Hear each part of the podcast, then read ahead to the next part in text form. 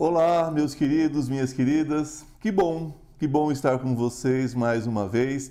Agora, iniciando a segunda temporada do meu programa Ivan Martins aqui pela Astral TV. Sempre com convidados muito especiais para bater aquele papo, não é? Trazendo novas informações, trazendo outros horizontes. e hoje eu tenho um convidado muito especial. Ele é ator, dublador e transativista. Ele já vai explicar o que é isso. Ele começou sua carreira no teatro com a trilogia Antipatriarcal, da Companhia Sátiros, há seis anos, onde foi indicado para o prêmio de ator revelação com Cabaré Transperipatético. Vocês viram que hoje o negócio vai pegar. para a TV atuou na série Todos Nós, da HBO, em, e também em Seus Olhos, disponível na Amazon Prime. No cinema, está no elenco principal do filme Para Onde Voam as Feiticeiras e também nos curtas-metragens Revolução de 2020 eh, e A Feira da Ladra, todos com estreia para 2023. O meu convidado é Gabriel Lodge. Que bom ter você aqui, querido. Muito obrigado pelo convite. Obrigado por ter aceitado. É um prazer, prazer imenso ter você aqui. Muito obrigado. Bom, ator, sempre aquela pergunta básica: por que ator? Vamos lá.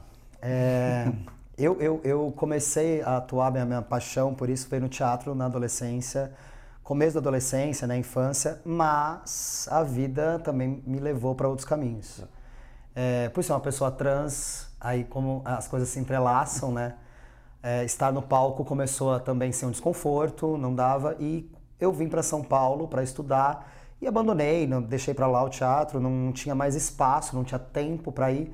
Vivi do subemprego também, depois de transição aqui em São Paulo, foram muitas passagens para o restaurante, dirigi Uber, eu fiz de um tudo que você pode imaginar aqui, até o momento que é, me convidaram para fazer uma, uma, um teste, eu passei nesse teste, o Rodolfo dos Sátiros então abriu uma oportunidade para eu estar nos Sátiros, e aí ali, primeira coisa que foi a melhor coisa que eu já tinha sentido na minha vida foi quando eu pisei num palco, assim. Eu falei, eu não é quero fantástico. mais fazer absolutamente nada depois disso que não, não envolva isso aqui.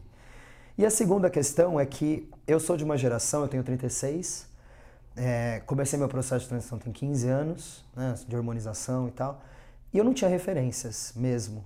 Eu não, não cresci com referências positivas, saudáveis, possíveis. Eu nem sabia que era possível ser um homem trans. Né?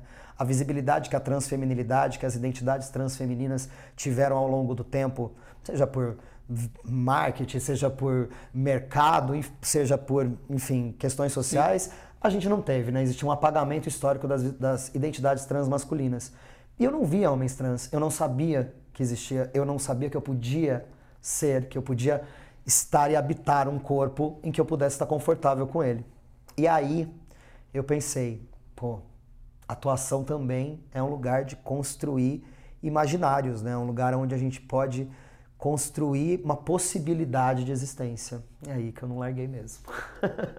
é um lugar que é um lugar onde você pode se encaixar livremente. É. E, e, eu acho que a gente não consegue se imaginar sem a gente ter. A gente não consegue imaginar uma possibilidade sem ver alguma coisa. Né? Eu falo, o cinema molda muito do que a gente quer ser, do que a gente quer fazer, de como a gente quer ser. Qualquer pessoa tem um filme de infância, tem Sim. uma coisa que marcou a vida num ponto de definir talvez uma característica sua. Exatamente. Então, é, é, o poder que a arte tem de levar esses outros outros universos, outras possibilidades, para criar imaginários de, de possibilidade de existência, ah, isso, é, isso é incrível. É incrível.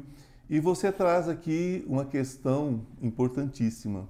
Você diz que você foi ao teatro, foi para o teatro, né? não ao teatro, foi para o teatro, mas não se sentia confortável no palco porque você teria que representar uma coisa que você já não conseguia. Eu, na verdade, naquele momento viver. eu nem tinha entendimento do que estava é. acontecendo. É. E aí é que vem a falta de informação também.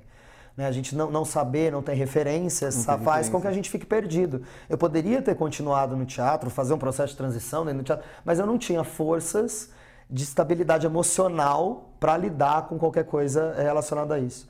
Quando eu saí do interior e vim para São Paulo também, o teatro não coube na minha vida num momento de necessidade de me sustentar, de trabalhar, contas. exatamente, boletos chegando. E, e, isso, né? Um não entendimento, tive uma depressão, foram vários acontecimentos que são um pouco genéricos, mas que eu falo sempre que não são da vivência trans. Eles são impostos pra gente porque a gente se depara com becos sem saída por causa da falta de informação. Então, Sofrimento que... nunca é genérico. É. Sofrimento nunca é genérico é. porque cada um de nós tem um limite, tem um gatilho, tem sim, uma condição. Sim, com né? certeza. Então, e eu, eu, entendo, eu acho complicado. que cada um vai ter e cada um vai entender como sim. é, mas as nossas histórias elas se esbarram em alguns esbarram, lugares sim. que é isso, aí eu falo que não é meu. Lugares de que fala, não, né? Não, não, e, e, se esbarram nesses lugares de sofrimento que não são subjetivos também. Sim, não são. Que eles são massa, né? Eles são, eles são colocados pra gente através de uma estrutura que está dada. E até entender isso, dar essa reviravolta, virar algumas chaves e falar, opa, não, peraí, não é eu sou aí. possível, é, eu, eu, consigo fazer, eu posso fazer, eu sou capaz, né, de estar... Tá... E aí, dá essa virada mesmo. De... O transativismo vem exatamente nessa questão, quando você se encontra... Então Engraçado você, você começa é, um processo. Até abrindo, né? Ele perguntou, não posso colocar é, ativista pelos direitos? É. Então, é que, na verdade, o transativismo é porque o meu corpo ele é, é, ativista sem eu querer na hora que eu acordo, na hora que eu vou dormir. Sim. Ser um corpo que eu, eu demarco, e eu sempre vou demarcar que eu sou um homem trans, e aí as pessoas perguntam, mas você não precisa falar. Eu falo, mas aí é que está a questão. Eu não sou um homem cis. E se a gente ficar falando só homem agora, é só a norma que está determinada. Eu falo homem, se generidade. E eu preciso dizer que sou um homem trans porque nós temos demandas uhum desde saúde a políticas públicas, a enfim, várias coisas que ainda precisamos pautar e precisamos construir juntos para existir. Então, é, o transativismo eu falo porque meu corpo é um lembrete em todo lugar que eu, que eu estou, em todo lugar que eu ocupo, de que a gente precisa ser começado a tratar como cidadãos de, de cidadãos, não cidadãos de segunda classe, claro, como a gente vem sendo tratado desde do, do, de sempre. Então, por isso que eu gosto de falar transativista, porque é uma coisa inerente ao meu ativismo. O meu ativismo é quem eu sou também. Eu não posso deixar, por isso que eu coloco como definição também. Antes de ator e dublador, inclusive, se essas coisas um dia deixarem de existir na minha vida, o transativismo não vai deixar de existir. Com certeza. Porque ele vai estar ali na hora que eu acordo, cada, cada minuto do meu dia, eu estou fazendo alguma coisa relacionada a isso. Não tem como deixar de ser a pauta. Né? É, e de qualquer forma, você deve isso também aos que estão chegando, né? Porque se você talvez não tenha. Eu devo aos que vieram antes de mim, na verdade. Sim, também. não, também. aqui não respeito a transancestralidade, ah, né? Das, das várias pessoas que vieram antes de mim e que abriram caminho é, com muita luta, muito com muita sangue. Luta, muito sangue, é. Infelizmente, Infelizmente, com muito sangue. Exatamente. Agora, os que estão chegando, eu acho que precisam até mais dessa, dessa, desse, desse respeito, desse amor, porque é, eles estão com menos bagagem, né? Eles estão achando que está tudo muito fácil e não está. Olha, eu, eu quero que seja muito fácil. Assim, é, eu, eu quero criar. Ainda. Não, eu sei que não, mas eu, eu quero criar essa possibilidade. Né? Vamos ser poliana aí e pensar que isso. vamos pensar nessa utopia como uma mola impulsionadora do que a gente Sim. pode realizar. Porque eu acho que é esse o trabalho diário: é criar um mundo possível para todas, todos e todes realmente. Né? chegar ao ponto desse assunto não precisa nem ser tocado, Exato. Né? Quando, aí sim, aí quando não precisar, é. quando a gente, as nossas existências já estiverem tão naturalizadas e aqui, ó, é, in, real, não, incluídas de verdade, de verdade, né, em todos os, os aspectos sociais, sim. é isso que eu quero. Um dia a gente chega lá. É um sonho, um né? dia a gente chega lá. É um sonho, é que, to, um sonho que as pessoas possam simplesmente viver suas isso, vidas, né? Exatamente. É, não precisa ser, onde, onde deixa de ser uma questão, né? E passa Exato. simplesmente a ser. A partir do momento viver. que uma questão minha não, não interfere em absolutamente nada do outro, né? Sim. Por que não as pessoas não terem liberdade e autonomia sobre as suas vivências e seus corpos? Né? Porque o mundo vive também em busca de culpados, né? Então culpa-se é, aqueles que eles podem torturar. Exatamente, exatamente. É simples assim, infelizmente. A trilogia é, é, antipatriarcal qual, o, o, que isso mudou na sua vida? Porque é, foi um trabalho imenso, né? Foi. Extenso. Um eu, eu, eu na verdade, participei do Pink Star e da, do Cabaré Transperipatético e fiz só algumas apresentações de transex, mas Sim. como stand-in de, um, de um outro ator. Mas tive o prazer de estar na, nas três.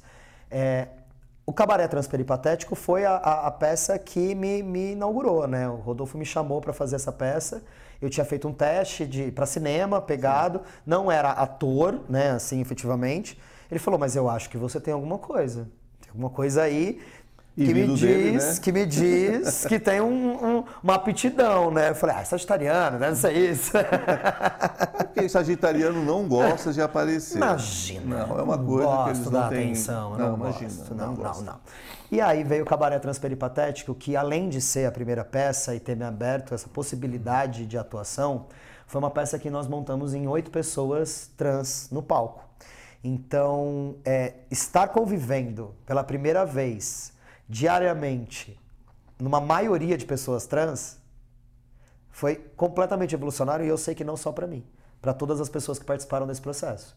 Porque você deixa de ser um ser único, com as suas questões únicas, e começa a, a ter essa a, pluralidade, né? Nós somos na proporcionalidade a gente está sempre único, né? A gente está sempre ali habitando esse espaço do tudo é em cima da gente, todas as questões. Agora, quando você consegue compartilhar perceber que essas vivências compartilhadas, elas começam a, a, até mesmo a, as nossas vulnerabilidades começam a transformar em potência.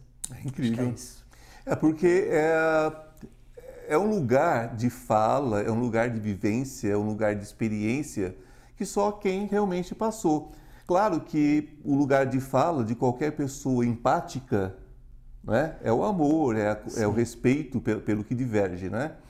Mas é muito importante para você, enquanto um homem trans, conviver com outras pessoas que sabem, sabem da dor e da delícia, né? Exatamente. É, é isso, porque aí a gente consegue, inclusive, transformar essas dores em potências, né? Sempre, com certeza. Gente, um papo maravilhoso, claro, mas nós vamos ter um pequeno, um pequeno intervalo. Eu tenho um recadinho para vocês e já volto. Estou com uma novidade muito legal para vocês. Você sabia que o tarô pode mudar a sua vida e muda. Nós temos uma lâmina muito especial entre os 22 arcanos maiores que fala sobre essa questão de cair e subir, não é? Que todos nós temos quedas na vida. O importante é saber como subir rapidamente. Então, esse curso dos 22 arcanos maiores que eu estou oferecendo a vocês por um preço muito legal, e de fácil acesso, de fácil entendimento, ele traz dicas, ele traz insights de como você se recuperar rapidamente. Não importa em que situação você esteja, não importa se é emocional, se é material, se é espiritual, os 22 arcanos trazem tudo sobre passado, presente e futuro. O que aconteceu, o que está acontecendo, o que você deve fazer para mudar esse futuro. Basta você entrar na minha bio e você terá todas as informações.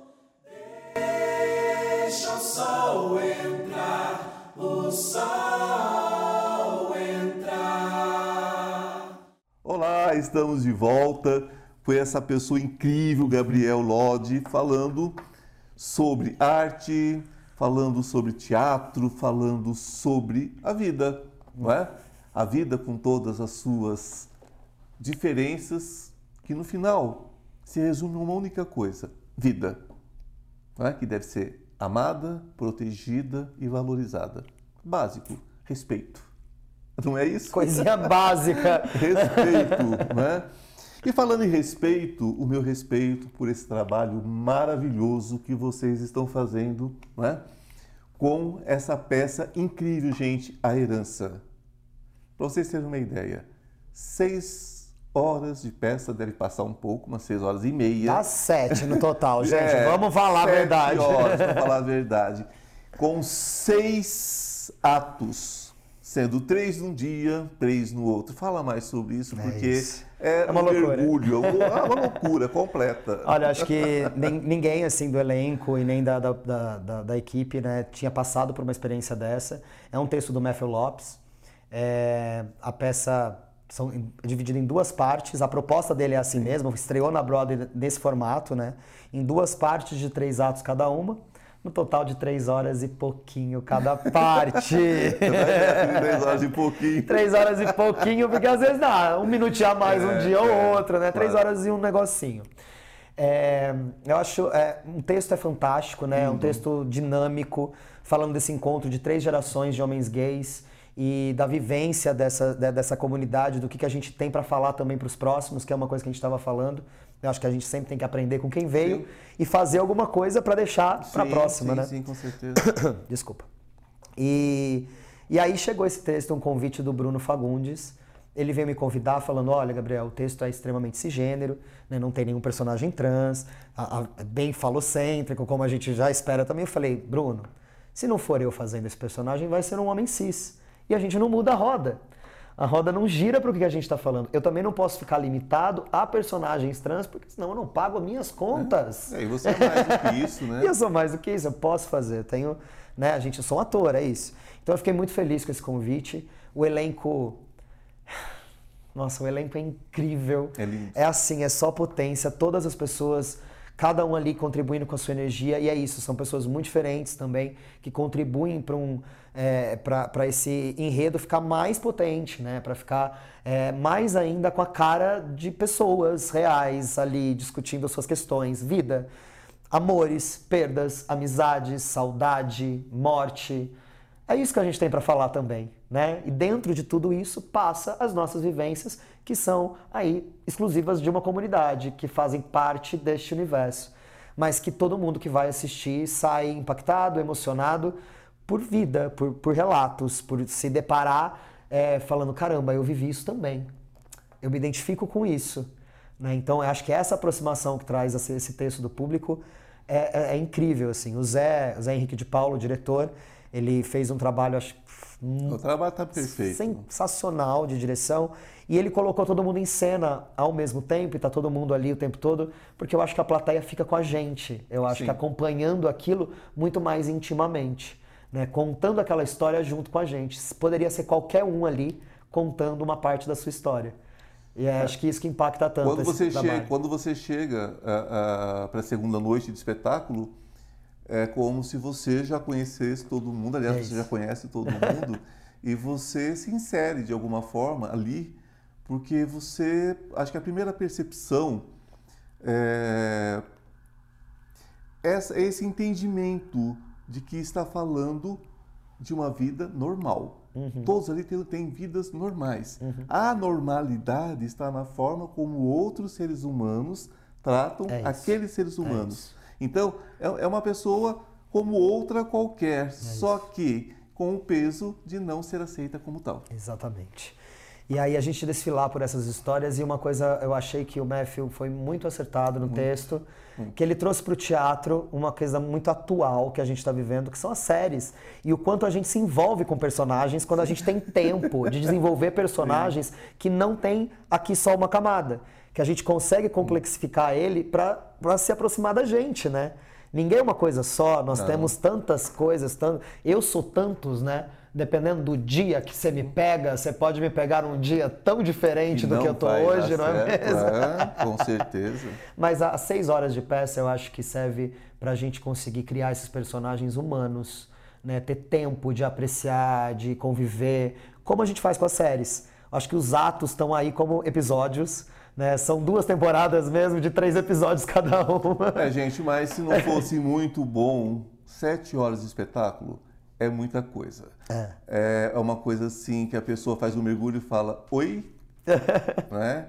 Quando eu vi o tamanho do espetáculo, eu falei, gente, não vai rolar tanto tempo. Só que eu queria que tivesse 12 horas. Eu fiquei tão feliz quando as pessoas, o feedback é, eu não olhei no celular em nenhum momento. Imagina, eu queria que tivesse a terceira imagina, parte. Imagina. Então isso é um prazer, eu acho que todo mundo está ali muito entregue, muito dentro, com muito coração para fazer. É, o elenco é maravilhoso, né? Ter, ter pessoas com grande, com nome também é, é forte e, e, e, com peso faz toda a diferença, porque a gente tira uma, um tema que era peça só no, no teatro alternativo e joga para o mainstreaming.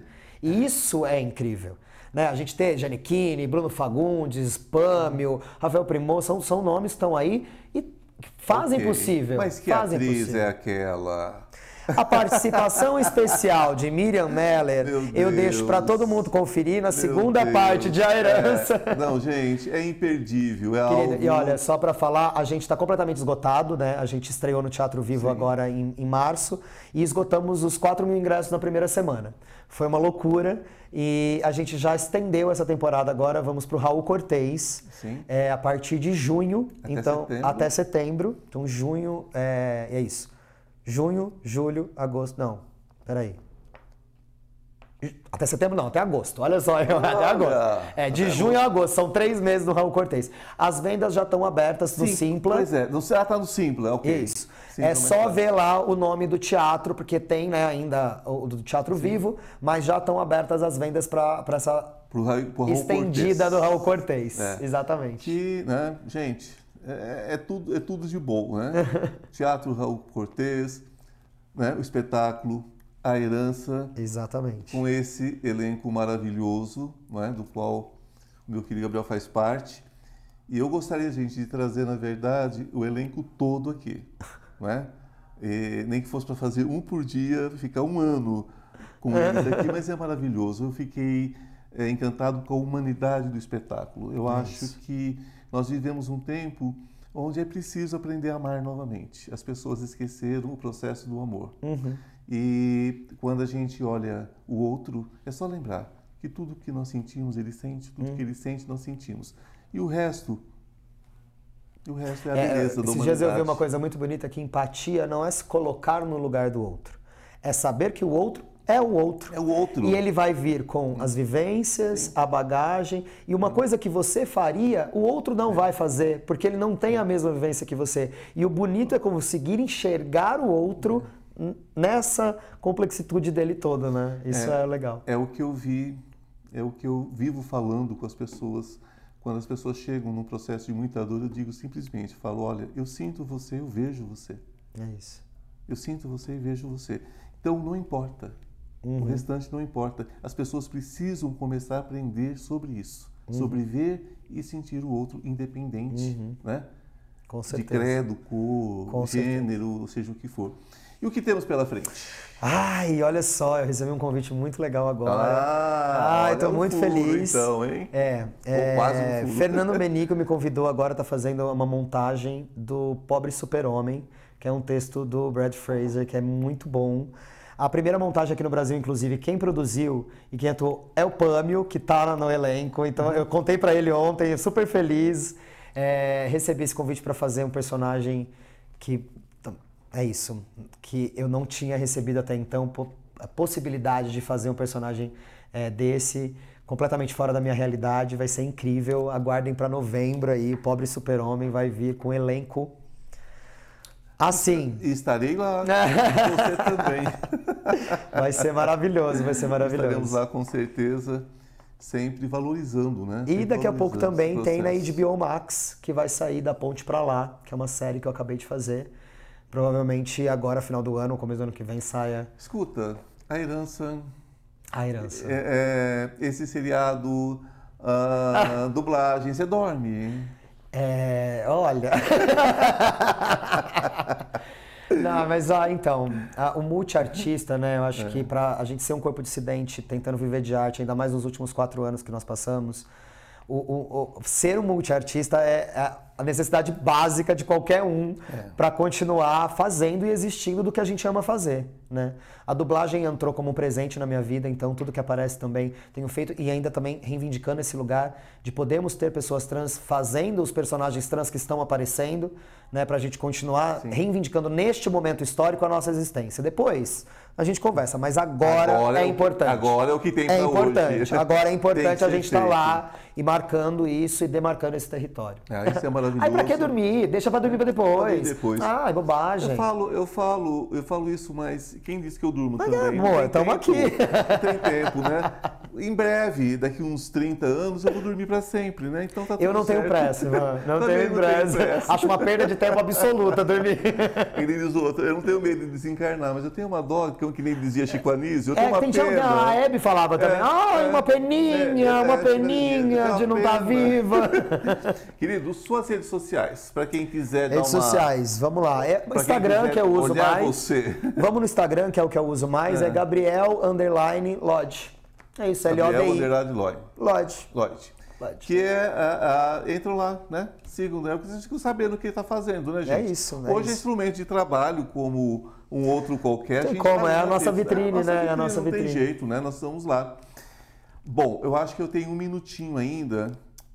Eu gostaria que você deixasse assim, um recadinho. O que, que você diz, assim, em poucas palavras, para quem precisa passar por um processo de superação, que seja na sua, na sua história, cada história é uma história, mas dentro do seu universo, qual seria um recadinho rápido de superação? Ai, eu tenho problema com essa palavra superação, Ivan, que você me manda bem ela. Porque eu acho que eu não sou é. assim, eu sou desse. É, eu sei, eu já percebi.